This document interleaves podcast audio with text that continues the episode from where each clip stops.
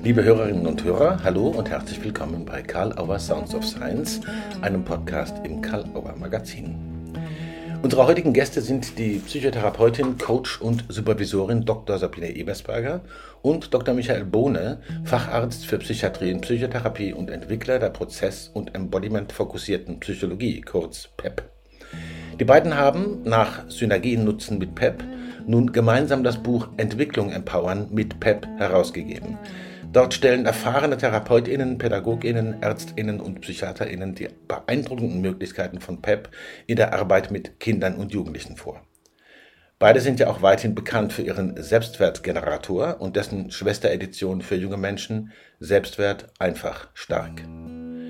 Wir sprechen unter anderem über Bedingungen erfolgreicher Kooperation, über die Wechselwirkungen von PEP und anderen methodischen Zugängen in der Arbeit mit Kindern und Jugendlichen, über Aus- und Weiterbildung und warum gute Ideen und Tools für alle psychosozialen Berufsgruppen zugänglich sein sollten. Liebe Sabine Ebersberger, lieber Michael Bohne, zuerst mal wirklich herzlichen Dank, dass ihr euch die Zeit nimmt, mit Karl Auer Sounds of Science ein Gespräch zu führen und fühlt euch herzlich willkommen dazu. Hallo. Ja, hallo, vielen Dank. Ja, ich freue mich. Wir sind gerade äh, ein bisschen technisch in äh, schwierigen Verhältnissen. Wir haben es jetzt aber hingekriegt. Danke, Michael. Äh, musste die Maschine wechseln und wir sehen uns zum Teil, zum Teil nicht. Aber die Hörerinnen und Hörer hören uns ja sowieso in Anführungsstrichen nur und von daher koordinieren wir uns gut. Ihr beide seid ein äh, erfolgreiches Zusammenarbeitsduo, das glaube ich, kann man echt so sagen. Man kennt eure Selbstwertgeneratoren im Karl-Auer Verlag, äh, der Selbstwertgenerator als Original und Selbstwert einfach stark, die Edition für junge Menschen. Ihr habt Synergien nutzen mit PEP herausgegeben. Ein Buch darüber, wie Interventionstechniken der Prozess- und Embodiment fokussierten Psychologie, wofür PEP steht, in vielen Arbeitsbereichen hohen Nutzen bringt. Bevor wir auf euer neues Projekt, eigentlich sind es ja sogar zwei, zu sprechen kommen. Frage, was hat euch zur Zusammenarbeit geführt und was braucht es nach eurer Sicht, um zielorientierte Kooperation über Jahre so gelingend zu gestalten? Weiß nicht, wer starten will, Sabine? Ja. Ja, Sabine, oder? Gut. Also, ähm, ja, unser erstes Projekt, äh, Projekt war ja das Synergienbuch. Mhm. Ja, das hast du ja gesagt. Das hat irgendwie super geklappt und dann kamen gleich so sukzessive neue Ideen. Mhm. Es sind ja diese fünf Bücher in den letzten drei Jahren erschienen. Das ist ja schon irgendwie, das ist mir auch jetzt Eben. erst die Tage bewusst geworden. Das ist schon eine ganze Menge. Mhm, genau. Plus, plus Innenleben. Ja. Mhm. Und ähm, also im Prinzip, also ich, ich habe mich so, ich, ich frage mich immer, wo kommen die Ideen her? Ja, wie kommt es denn überhaupt? Und im Prinzip machen wir bevor uns, also bevor wir mit Büchern beginnen, zwei Beobachtungen. Also entweder wir sehen ein Thema, über das es noch nichts gibt. Ja, also wir identifizieren da eine Lücke. Mhm. Und wir sehen einen Wert in dem Buch. Also Wert heißt, dass es Menschen gibt, denen eine Publikation irgendwie weiterhilft oder dass sie was ja. davon haben. Ja? Und aus diesen Beobachtungen entstehen dann unsere Bücher. Mhm. Michael, würdest du das so unterschreiben? Ja, ja, ja. also ich weiß noch, dass am Anfang wir standen vor einem Kurs in Hannover und dann äh, sagte irgendjemand wieder, ja, kannst du nicht mehr erklären, wie du PEP in die Verhaltenstherapie integrierst oder kannst du nicht mehr erklären, wie du PEP in die Tiefenpsychologie integrierst. Und dann dachte ich, ja, müsste man eigentlich, müsste man dann wieder so ein Sammelband rausgeben, aber da bin ich echt zu müde, weil es ist echt anstrengend, ein Sammelband rauszugeben. Ja. Und da sagte Sabine, ja, kein Problem, kann ich ja machen. So. Und dann dachte ich, wie jetzt? Ja, äh, lass uns doch was zusammen machen. Dann, dann mache ich sozusagen diese ganzen, sag mal, auch, da ist ja wahnsinnig viel an, an, an, an strategischer Planung und an Durchführung, an Kommunikation mit den Autoren. Mhm. Ich hatte das ja mal gemacht und das war, habe ich als wahnsinnig anstrengend in Erinnerung. Mhm. Und dann sagt sie, nee, findet sie gut und sie findet das Thema spannend und kann sich vorstellen, das zusammen zu machen. Und dann haben wir das gemacht. Und das war ja finde ich gleich sofort eine brillante Zusammenarbeit, die einfach, wo, einfach alles funktioniert hat. Und auch das Manuskript, was dann an den Verlag gegeben wurde, war ja, ich glaube, Ralf Holzmann hat gesagt, so ein perfektes äh, Manuskript hat er noch nie gesehen. Ja. Also das war ja total klasse. Das hat einfach wahnsinnig viel Spaß gemacht und wir ergänzen uns da total gut. Mhm. und haben großes Vertrauen ineinander. Ähm, von daher ist das, ähm, äh, war das eine super Sache und dann war, war es eigentlich naheliegend, ähm, wie Sabine das eben sagte, kam nächstes Thema auf, das wieder zusammen zu machen. Ja, und dann mhm. sind wir ein richtig gutes Team geworden. Und dann kam noch Innenleben, diese also emotionale Selbsthilfe in beispiellosen Zeiten. Das haben wir ja auch zusammen gemacht. Ähm, ja, mhm. und von daher möchte ich das nicht mehr missen. Ja, Innenleben doch ganz schnell, bevor wir auf euer nächstes Projekt kommen, das jetzt gerade ja. erschienen ist. das ist ja ein spezielles Projekt, wo es auch einen Webzugang gibt. Könnt ihr das gerade nochmal ganz kurz anreißen, um was es dabei geht? Für die, die es noch nicht gehört haben. Bei Ihnen leben? Michael, machst du? Machst du? Oder, ja. Ja. Ja, wir haben also, äh, als, als die Corona-Pandemie äh, da anfing, war ja relativ schnell klar, äh, uns zumindest oder auch vielen anderen, dass das eine emotionale Krise auch ist und dass das ja. eine, eine, eine Emokokkenpandemie auch irgendwie ist. Und äh, dann haben wir gedacht, wir brauchen irgendwie, ich glaube, es ist hilfreich, da eine Selbsthilfe, emotionale Selbsthilfe in beispiellosen Zeiten zu unterstützen. Dann haben wir eben überlegt, was machen wir. Zum einen hatten wir Reframing-Karten dann entwickelt und zum anderen haben wir einfach das PEP-System nochmal ganz sauber aufgeschrieben und ein paar Videos dazu gemacht, wie das funktioniert und haben das sozusagen unseren Mitbürgerinnen und Bürgern sozusagen uns zur Verfügung gestellt. Und dann hieß es, äh, dann kamen die Ideen auf, ja, aber ähm, wollen wir das nicht noch in anderen Sprachen machen, weil nicht alle sprechen Deutsch. Und dann haben wir relativ schnell diese, diese Karten, diese Reframing-Karten in, ich glaube, insgesamt 27 Sprachen übersetzt, mit ganz mit 60, 70 Leuten weltweit, die da mitgemacht haben. Alle umsonst gearbeitet, alle waren völlig fasziniert davon. Ja. Und dann liegt das in Hindi und in, in, in, in Ivrit und in, in, in Chinesisch vor. Ähm, und und das, das ging dann immer weiter. Und dann hieß es irgendwie, ja, und die Leute, die im Krankenhaus arbeiten, äh, auf den Intensivstationen, die sind komplett belastet im Moment. Dann haben wir für die was gemacht, so Karten. Dann hieß es, die Unternehmer, denen geht es schlecht, irgendwie viele Selbstständige bricht alles weg. Dann haben wir für die was gemacht. Dann mhm. waren Menschen, die mit Kindswohl beschäftigt sind und sagten, wir sehen da ganz blöde Entwicklungen gerade. Wir haben ganz viele, sag mal, zielgruppenorientierte Hilfemaßnahmen dann gemacht und entwickelt. Und das kam eigentlich ziemlich gut an. Wer es nicht so richtig wahrgenommen hat, ist die Presse. Aber gut, die war ja mit sich selbst beschäftigt und mit dem, mit dem Impfen und mit, mit dem Coronavirus. Ähm, und ähm, äh, also das, was, da waren wir einfach auch sehr früh. Also es war völlig klar, wir brauchen emotionale Hilfe. Und jetzt zwei Jahre später las man dann in den Zeitungen, oh, äh, Corona hat mit den Emotionen was gemacht und die Jugendlichen sind depressiv. Also ja, das war eigentlich ganz früh klar, dass das passieren würde. Mhm, mh, mh. Ähm, das war ein bisschen, vielleicht auch ein bisschen enttäuschend, muss ich sagen, aber ansonsten, das Projekt war ja super. Ja. Und dann lief das, schlief das ein oder, oder war einfach da, war in der Welt und wurde ab und zu noch nicht mehr so viel zugegriffen wie am Anfang. Und dann kam die Ukraine-Krise, der Angriffskrieg von Russland. Und dann haben wir gemerkt, wir müssen das, glaube ich, wieder aufleben lassen. Und dann haben wir es nochmal aufleben lassen mhm. mit emotionaler Selbsthilfe, wieder in beispiellosen Zeiten für die Menschen, die da betroffen sind vom Krieg. Mhm. Ähm, und haben wieder ähm, jetzt die PEP-Tafeln ähm, ins, äh, also im Deutschen hatten wir es eh ins Englische, ins Russische, ins Ukrainische übersetzt, ins Polnische und auch ähm, Selbsthilfe für Kinder aus den, für die, aus den Kinderbüchern die Sachen, die wir bei Karl Auer haben, haben wir auch nochmal übersetzt in die anderen Sprachen, dass mhm. es da eben schon mal eine Selbsthilfe gibt äh, bei der aktuellen Belastung. Ne? Mhm. Ja, und wir haben das ja auch inhaltlich angepasst. Ne? Genau. Das ist ja nicht eins zu eins übernommen. Absolut, nee, nee, genau. Absolut richtig. Wir haben das mhm. auf den Krieg und auf die an, an den Angriff und auf das Thema Flucht und Vertreibung äh, angepasst. Ähm, und äh, das ist jetzt in der Welt auch und das wird auch genutzt. Sehr gut. Und ich habe jetzt zum Beispiel eine Anfrage von, ähm, von den belarussischen Verhaltenstherapeuten. Ähm, die, die haben gesagt, wir werden ganz viel PTSD jetzt sehen und wir würden gerne die ukrainischen Kolleginnen und Kollegen unterstützen ähm, einfach was Methoden und Techniken angeht. Und dann sind die auf mich auch gekommen, ich glaube über Christoph Eschenröder war das, mhm. ähm, ob, ob ich nicht Klopfen und Pep da vorstellen kann. Und jetzt ist im Dezember eine Online-Tagung, wo ich Pep vorstelle und das wird eben dann ins Russische und parallel ins Ukrainische übersetzt, mhm. ähm, damit ähm, man diese schnellen Techniken sozusagen nutzen kann da auch. Ne? Mhm.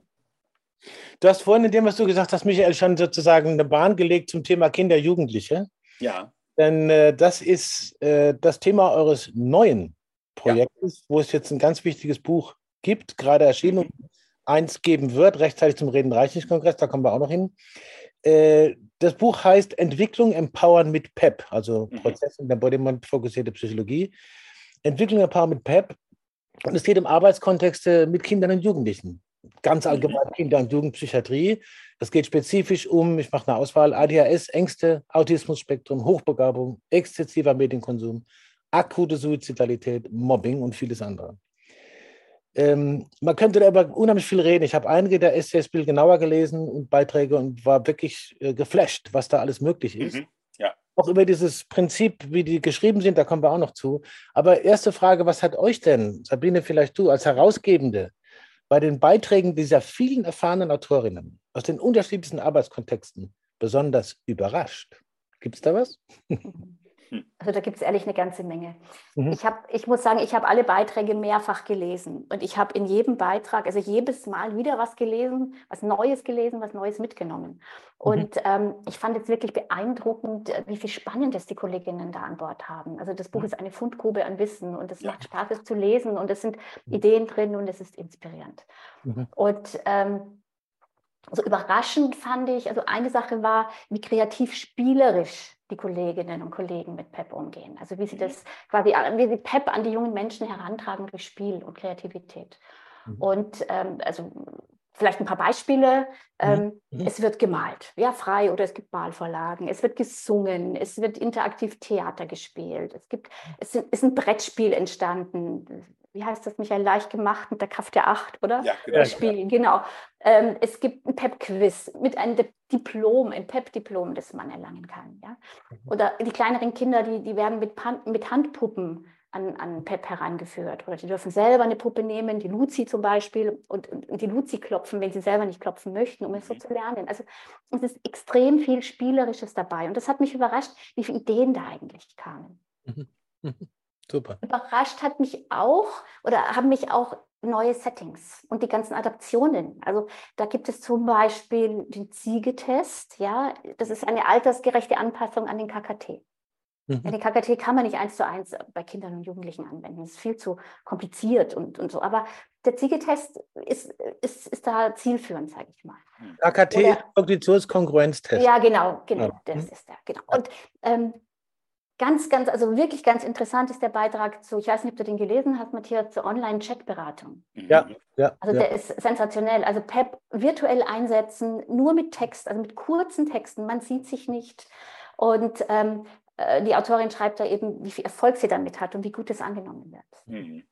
Dann haben wir die Werkschau, die Werkschau der Kinder- und Jugendpsychiatrie im ambulanten und stationären Bereich, also ein Muss, das zu lesen sensationell. Also alle sind toll, ich weiß nicht, ich schwärme ja. von allen, ich kann sie nicht alle nennen. Und dann ja, haben wir noch die Pädagogen, ja, also wir haben das erste Mal so PEP und PEPO gehen in die Grundschule und in die Kita. Mhm. Auch da mhm. haben wir mehrere Beiträge dazu. Mhm. Ich habe den von Stefan Fischer sehr genau gelesen, natürlich, weil mhm. Kontext ja. und systemische Autorität fand ich interessant. Ja, ja. super, da und so Berliner Kiezschule, wie die das machen und mit dem Vorlesebuch und dem Poster und mhm. Mhm. ganz toll, ganz toll. Ja, was fällt denn dir noch ein, Michael? Genau. Ja, was ich spannend fand, dass eigentlich alle Autorinnen beschrieben haben, dass sie PEP nicht nur mit den Kindern machen, sondern mit den Mitarbeiterinnen in diesen Kontexten und den Eltern. Also im Hort oder im Kindergarten oder in der Schule klopfen auch die Mitarbeiterinnen oder Mitarbeiter und die Lehrer und bis hin zur strategischen Überlegung in einem Kindergarten erst die Führungskraft zu coachen, wo man PEP nutzt, damit die eine gute Erfahrung macht und das dann sozusagen runterzubrechen für die Kinder, dass das ganz, also im Grunde haben die ganzen Systeme PEP aufgenommen. Nicht nur die Behandler machen etwas mit den Klienten und, und, und da ist es so isoliert, sondern die ganzen Systeme haben irgendwie da Feuer gefangen. Das, das fand ich spannend, weil das eigentlich fast überall vorkam.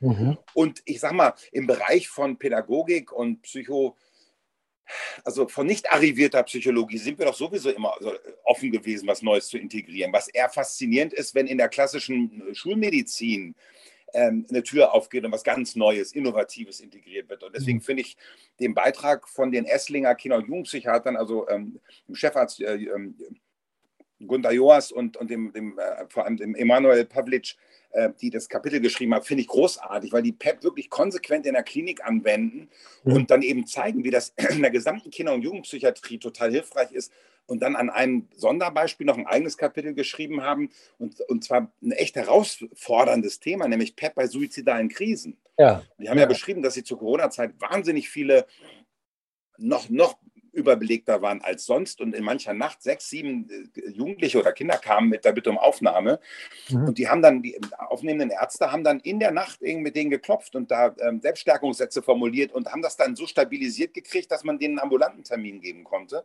Das finde ich schon ziemlich aufregend.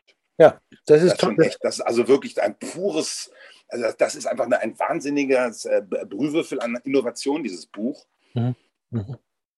Das, ja, das ist sehr bewegend auch. Ne? Teilnehmer oftmals sich nicht vorstellen können, wie das integriert wird. Also ich habe ja die PEP-Grundausbildung, PEP 1, 2, 3 und da gibt es ja Spezialkurse, PEP bei Depressionen zum Beispiel oder PEP mit, mit, im Auftrittscoaching zum Beispiel. Und dann viele sagen dann da dann erst, ach so wird das, ach so machst du das. Und dann kombinierst du ja ganz viel. Und das ist ja interessant, wie man das dann in die Praxis integriert, wo ich mich immer wundere, weil ähm, wir haben auch in den normalen Kursen Leute mit der gleichen Diagnose. Aber wenn man so einen Spezialkurs macht, dann mhm. ist oft auf einmal wird den Leuten das noch klarer, wie das dann im Alltag wirklich flächendeckend integriert wird, wo, wie alle Tools dann auch genutzt werden. Ne? Ich habe dann noch eine, noch eine Frage zum Formprinzip äh, der jeweiligen Beiträge, aber jetzt ziehe ich was anderes vor, was ich jetzt gerade passend finde. Ja. Äh, diese methodischen Nachbarschaften, die ihr auch mhm. schon angesprochen habt, die sind ja sehr spannend zum Teil und diese Integrationserfahrung, die es da gibt. Mhm. Äh, Kombination von PEP und mit dem Wirksamkeitsspektrum von anderen Methoden, die dadurch ihr Wirksamkeitsspektrum noch steigern können. Ich nehme ja. als Beispiel eben nochmal neue Autorität oder eben auch ja. andere äh, Claudia Reinecke bei Kikos und so. Ja. Äh, wie erlebt ihr denn die, sage ich jetzt mal, methodische Welt im Professionsfeld Beratung und Therapie dabei?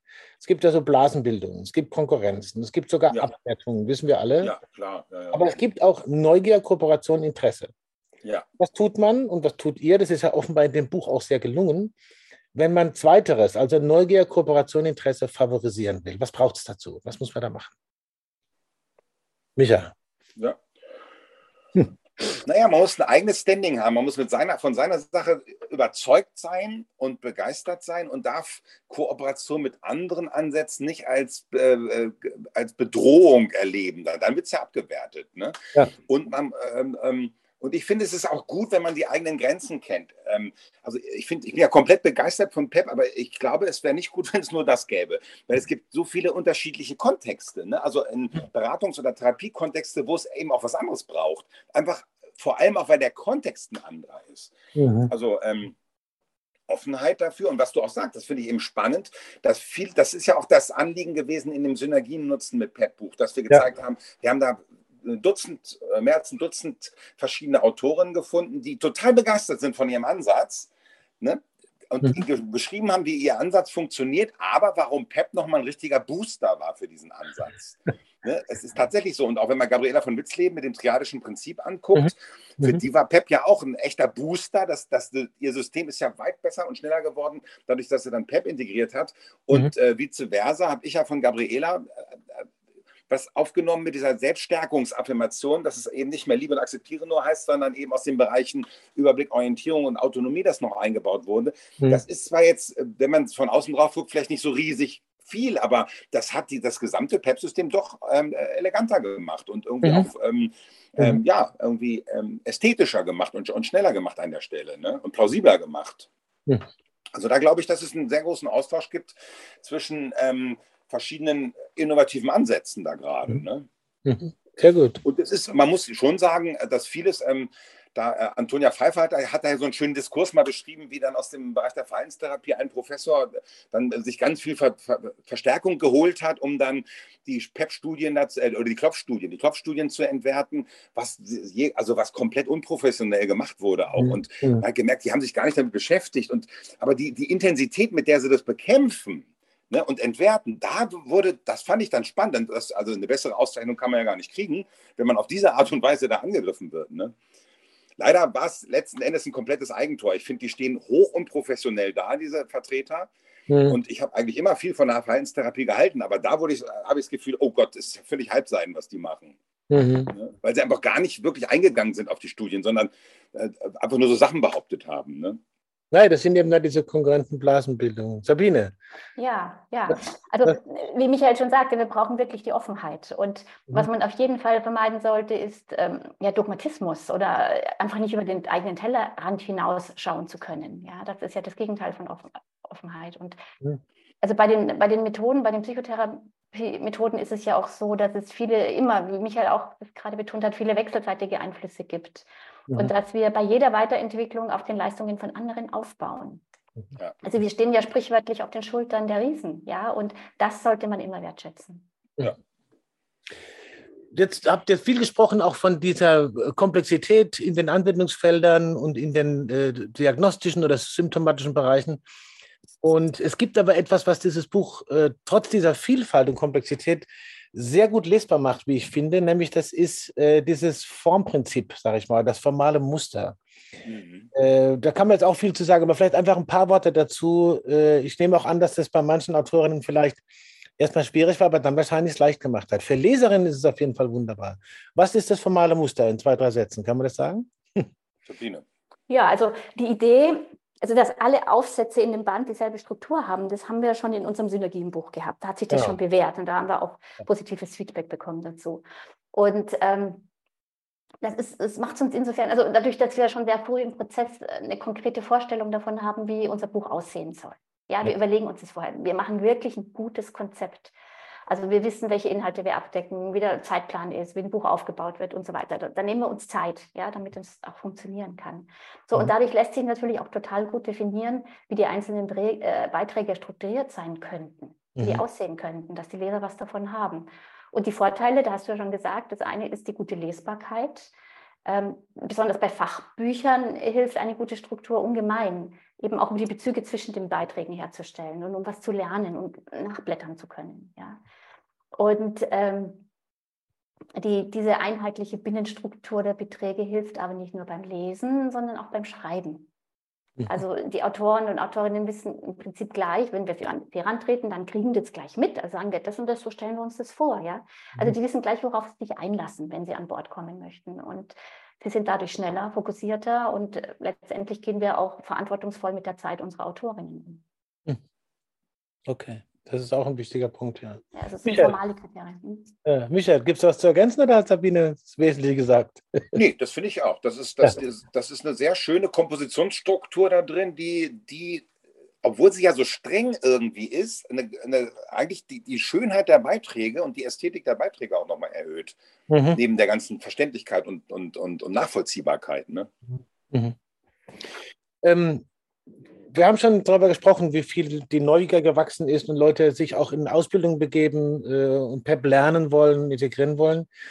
Ähm, da brauche ich jetzt gar nicht mehr so viel zu fragen, aber welche Voraussetzungen sollte man denn mitbringen, wenn man sich ausbilden lassen möchte? Jetzt zum Beispiel, um PEP in der Arbeit mit Kindern und Jugendlichen einsetzen zu können. Wo, was würdet ihr sagen, hm, das sollte man mehr oder weniger schon im Gepäck haben oder, oder so ein ja. bisschen haltungsmäßig, technisch, berufserfahrungsmäßig? Ja. Was gibt es da? Was also bislang ist ja so, dass PEP jeder machen darf, der schon mit einer Zielgruppe arbeitet und irgendeine Ausbildung da hat. Ne? Okay. Ne? Und ich finde es ganz schrecklich, was wir in anderen Schulen, in anderen Methoden haben, dass da nur Diplompsychologen und Ärzte rein dürfen. Das finde ich die, die absurdeste Entwicklung überhaupt, mhm. äh, weil, ähm, weil es alle anderen ausschließt und wir brauchen alle Menschen für die Versorgung äh, auf, im Feld. Und weil es ja auch eine, eine Hybris ist, das würde ja heißen, dass Ärzte und Psychologen immer die Besten sind und das ist bei weitem nicht so. Also unter den aller katastrophal schlechtesten Teilnehmern waren, Ärzte, waren auch Ärzte und Diplompsychologen und unter den grandiosesten Besten waren Heilpraktiker und Coaches. Also ich kann da überhaupt keine, keine Qualität von der Herkunft ausmachen. Da okay. müsste man woanders hingucken, auf die Persönlichkeit und sowas. Ne? Mhm. Deswegen habe ich gesagt, ich möchte möglichst viel Diversity im Fortbildungsbereich haben, weil auch Innovation natürlich von den Rändern kommt und nicht aus der Mitte. Ne? Und mhm. äh, von, von, daher gibt es natürlich einen Riesen, die, die meisten sind irgendwie Ärzte oder Psychologen, Heilpraktiker für Psychotherapie, Traumatherapeuten, Coaches. Und da gibt es immer wieder Spezialtherapeuten, ein paar Physiotherapeuten, die eben größeres Mindset haben, da äh, open-minded sind und ähm, äh, Krankenschwestern aus der Psychosomatik zum Beispiel, eben ganz viele jetzt oder mehr und mehr. Ähm, äh, Logopäden und Sprachtherapeuten und alles mögliche, Sportcoaches, ganz viele natürlich, weil um im Sport richtig gut zu sein, musst du gute äh, Emotionsregulationen an Bord haben und eben innere Glaubenssätze und sowas gut transformieren können und Stärken implementieren. Also hm. Was, früher habe ich ja immer eher gesagt, ja, das ist ähm, eine Methode, also generell, früher habe ich ja gesagt, das ist eine Zusatztechnik, PEP, da bin ich komplett weg von. Das ist eine vollständige Methode. Haben auch, weil einfach jahrelang die Leute gesagt haben, halt endlich die Klappe mit deiner blöden Zusatztechnik. Das ist weit mehr und es ist weit mehr. Das sehe ich daran, dass ich, mit, dass ich in ganz vielen Indikationen komplett damit äh, hinkomme und weil da eine, eine, Haltung hintersteckt und sowas. Also das ist, äh, das ist zweifelsfrei. Früher habe ich aber eher gedacht, ja, man sollte noch andere Methoden an Bord haben. Und dann habe ich ja immer wieder angefangen äh, oder irgendwann mal angefangen mit der Antonia Pfeiffer als erste Teilnehmerin, die noch studierte, die einfach das grandios umsetzte. Und dann immer wieder habe ich dann Studierende reingelassen, die das einfach saugut gemacht haben. Also die wirklich blitzschnell verstanden haben, worum es geht, es also wirklich sauber umgesetzt haben. Und von vielen alten Hasen habe ich gesehen, meine Herren, die, die, die, kriegen das nicht umgesetzt, weil die einfach zu viel an Bord haben. Also äh, zwischendrin hatte ich dann die Idee, ich lasse nur noch Leute rein, die gar nichts anderes können. War natürlich eher, äh, humorvoll gemeint. Äh, aber ähm, das, ähm, äh, wir machen jetzt ein neues Forschungsprojekt, und zwar Pepper Depressionen. Wollen wir eine, eine, eine große Studie machen mit mehreren Master- und Doktorarbeit und sowas. Und da haben wir auch gesagt, wir wollen in das Behandlungspool, wollen wir ganz junge Leute reinnehmen, die noch nicht viel Erfahrung haben und vielleicht, wo PEP auch die einzige Methode ist. Mhm. Und wir wollen alte Hasen drin haben, die eben vieles können und PEP aber auch wirklich gut können. Ähm, und mal gucken, ob, ob sich da vielleicht sogar was abbildet, dass die gar, vielleicht gar nicht so einen großen Unterschied machen oder so. Das wäre mal interessant. Ne? Mhm. Spannend. Sabine, was braucht es noch? Natürlich, das kann man nicht komplett in einem Gespräch alles sagen, aber was würdest du sagen, wäre klasse, wenn man das sozusagen mitbringt, wenn man sagt, okay, ich will PEP lernen? Also ich, ich sehe das ja aus, aus, aus Anwendersicht. Ja? Michael ist ja der, der, der Entwickler und, und der Lehrer. Also ich, ich denke, ich brauche ich brauch einfach Neugierde, ich brauche Offenheit und ich muss Lust haben auf eine innovative Methode. Ja. Und ich, ich, muss, ich muss mir auch was trauen. Ich muss dann auch irgendwann eine Idee bekommen, wie ich das in mein Portfolio unterbringe. Das ist auch ein Grund, warum wir das Synergiengroup gemacht haben, damit ja. die Leute so eine Idee davon bekommen, wie passt denn das überhaupt zu mir. Mhm. Ich muss Spaß haben am kreativen Umgang äh, mit therapeutischen Methoden. Ich muss tatsächlich lernen, meine Komplexität, also mein Wissen zu reduzieren, weil PEP ist ja totale Komplexitätsreduktion. Also ich muss ganz viel über Bord werfen, was ich schon mitbringe, wenn ich schon viel mitbringe, und mich mal drauf einlassen. Und äh, ja, ich würde sagen, Humor sollte auch auf jeden Fall äh, mitgebracht werden. Nicht zu unterschätzen, gell? last not least, Humor. Genau. Ja. Immer wieder. ähm, ich gucke ein bisschen auf die Zeit, wie das immer mein blöder Job ist. Und ich hätte noch zwei Fragen. Ich wollte aber noch einen Hinweis loswerden. Das Buch ähm, Entwicklung Power mit PEP ist lieferbar aktuell, ganz frisch. Und das zweite Projekt, das ich vorhin angedeutet habe, PEP Tools, dieses äh, mhm. wunderbare A4-Arbeitsbuch, wird lieferbar sein. Pünktlich zum Kongress reden reicht nicht. Da wird es dabei sein in der letzten Oktoberwoche, die KW 43, 27. bis 30.10. in Würzburg. Da ist es auch da. Und ich glaube, dazu werden wir auch nochmal ein extra Gespräch führen. Würde mich interessieren, dass das nicht so versteckt ist, sondern dann in dem Moment, ja. wo es dabei ist, wir da uns einfach nochmal verabreden. Können wir in Würzburg drüber sprechen? Mhm. Ähm, das wollte ich nur noch einfach als Hinweis gesagt haben. Da gibt es noch ein Nachfolgeprojekt, das ihr gemeinsam auch aufgesetzt habt. Pack Tools. Endlich mal wirklich eine Zusammenfassung von Tools, wirklich hervorragend ja. durchstrukturiert. Ja. Reden wir es andermal drüber. Ähm, ich hätte noch erstens mal die Frage, du hast schon Forschungssachen angesprochen, Michael, das haben wir schon, schon berührt, das Thema. Doch nochmal auf die aktuellen Zeiten zu sprechen kommen. Ihr habt es im Zusammenhang mit Innenleben äh, schon angesprochen. Äh, was fällt euch denn zurzeit noch besonders auf in euren Arbeitskontexten, vielleicht auch mhm. Weiterbildungskontexten? Ja. In diesen, naja, man muss die Zeiten gar nicht genauer beschreiben, jeder erlebt sie ja. Ja. In der Praxis. Und gibt es vielleicht ein, zwei doch noch praktische Tipps, besonders für die professionelle Szene? Also ich merke definitiv seit Omikron, seit Anfang des Jahres, dass es viel volatiler geworden ist, was die Kursanmeldungen angeht. Viele kleine Kurse, wo Gastreferenten da sind, die sonst total schnell ausgebucht waren und gebrummt haben und auch, das sind ja auch Referenten, die wahnsinnig gute Noten haben, äh, werden so gut wie gar nicht mehr gebucht. Also mhm. Also das ist der Hammer. Ich habe so viele Kurse ausfallen lassen. Ich habe ja noch nie, also ganz selten mal einen Kurs ausfallen lassen. Dieses mhm. Jahr, glaube ich, ach, 15 Kurse, 20 Kurse vielleicht ausfallen lassen das ganze Jahr über, weil da kaum Anmeldungen kamen. Also Leute, und ich verstehe es nicht genau, es ist so eine Mischung aus Erschöpftheit von Corona, von Unsicherheit, von finanziellen Thematiken. Ähm, also das ist total auffällig. Ähm, äh, komischerweise PEP 1, 2, 3, wahnsinnig viele Anmeldungen, aber so die Vertiefung, dann die Spezialisierung, da merke ich ein bisschen mehr äh, Zurückhaltung oder deutlich mehr Zurückhaltung teilweise. Und äh, was mir auch nochmal klar war, dieses Präsenzlernen. Also ich habe ja viele Teilnehmer, die sagten, ich bin seit zwei Jahren das erste Mal wieder in einer Gruppe und die total berührt sind dann. Und ähm, das Präsen also die, die Wichtigkeit von Begegnung und Präsenzlernen. Also es wurde ja teilweise dieses Online-Lernen wahnsinnig gehypt. Ähm, ich glaube, dass es gut ist, dass es das jetzt mittlerweile zusätzlich gibt. Und es gibt auch Kontexte, wo ich es richtig gut finde. Also einen Vortrag halten zum Beispiel finde ich viel, viel äh, besser äh, online auf eine Tagung mich draufschalten zu lassen für einen einstündigen Vortrag, als da zwei Tage hinzufahren, da einen Vortrag zu halten, wieder wegzufahren. Ne? Mhm. Also hm. sowas finde ich attraktiv, aber richtige Fortbildung online zu machen, äh, ist mir, also fand ich ja eh nicht attraktiv und ist mir nochmal klar geworden, auch an der Reaktion der Teilnehmer. Ähm, viele haben das extrem schätzen lernen, die echte Begegnung. Ja. Die Dreidimensionalität im Raum, so, ne? mit all den Sinneswahrnehmungen, die dazugehören. Ne? Ja. ja, ja. Okay. Sabine. Okay, also ich habe was, was in meiner Praxis, also was, was, ich, was mir in meiner Praxis besonders auffällt, ja, diese Frage. Also zum einen nehme ich wahr, dass der Anteil meiner jungen Klientinnen steigt. Also dass, dass ich mhm. viel öfter, viel häufiger von jüngeren Klientinnen angefragt werde, als das noch vor Jahren der Fall war. Also ich spreche im Alter 16 bis Mitte 20. Mhm.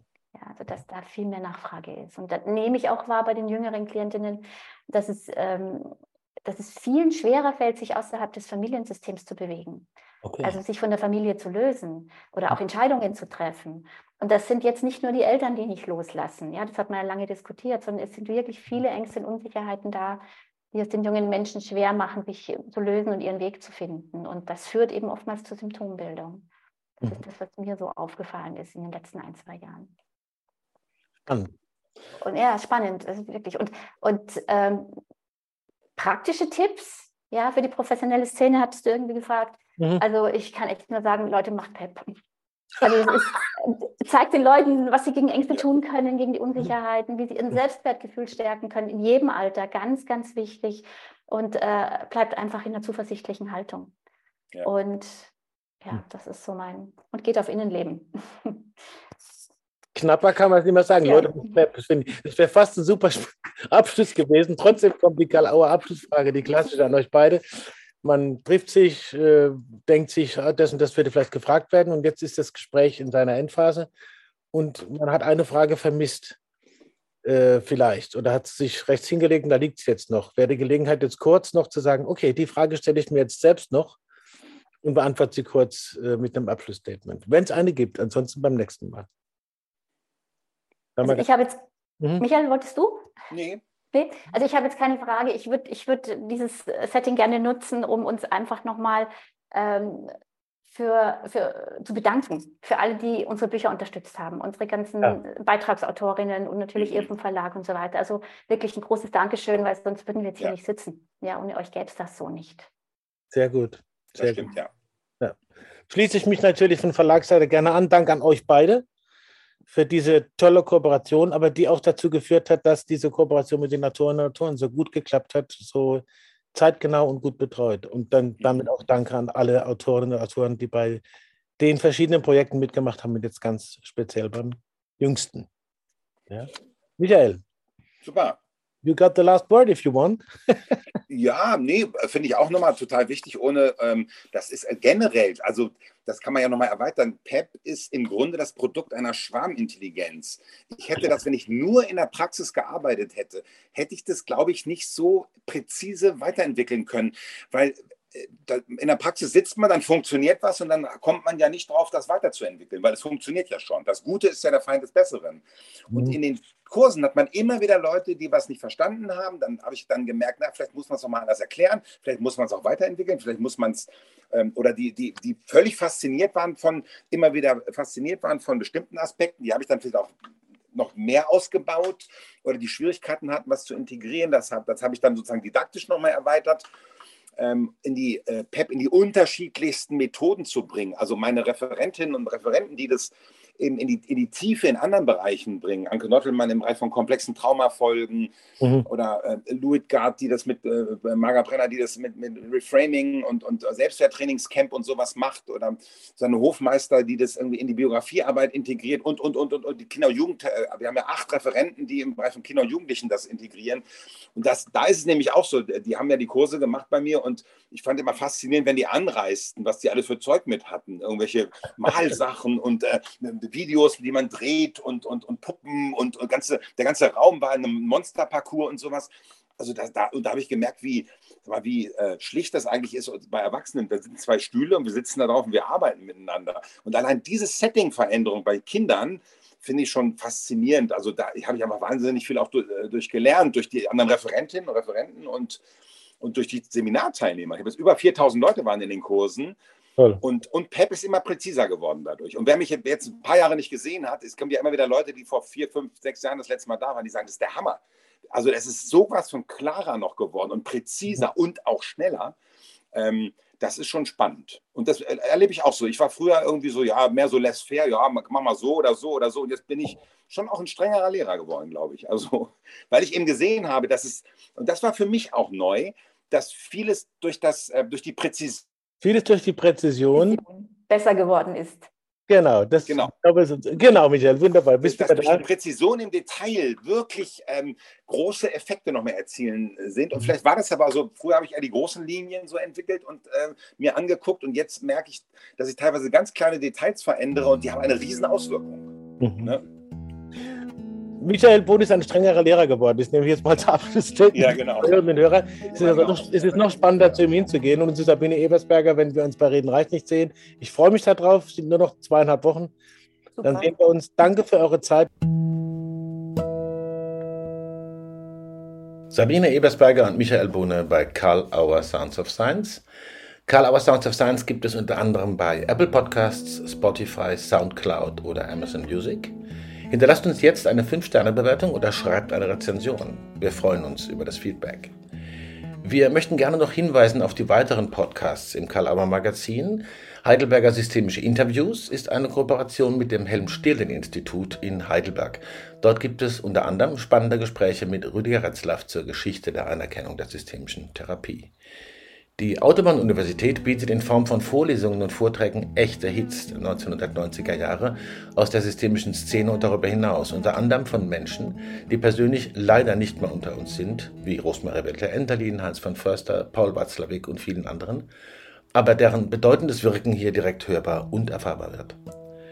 Dr. Herbert Grassmann startet diese Woche die neue Podcast-Reihe Sich sicher sein. Hintergrund ist neben anderem die Bedeutung der Polyvagaltheorie für sich sicher sein. Besuchen Sie auch gerne unsere gesamte Website www.karl-auer.de, stöbern Sie im Programm mit den aktuellen Neuerscheinungen und im Magazin. Danke für die Aufmerksamkeit und bis zum nächsten Mal bei Karl Auer Sounds of Science.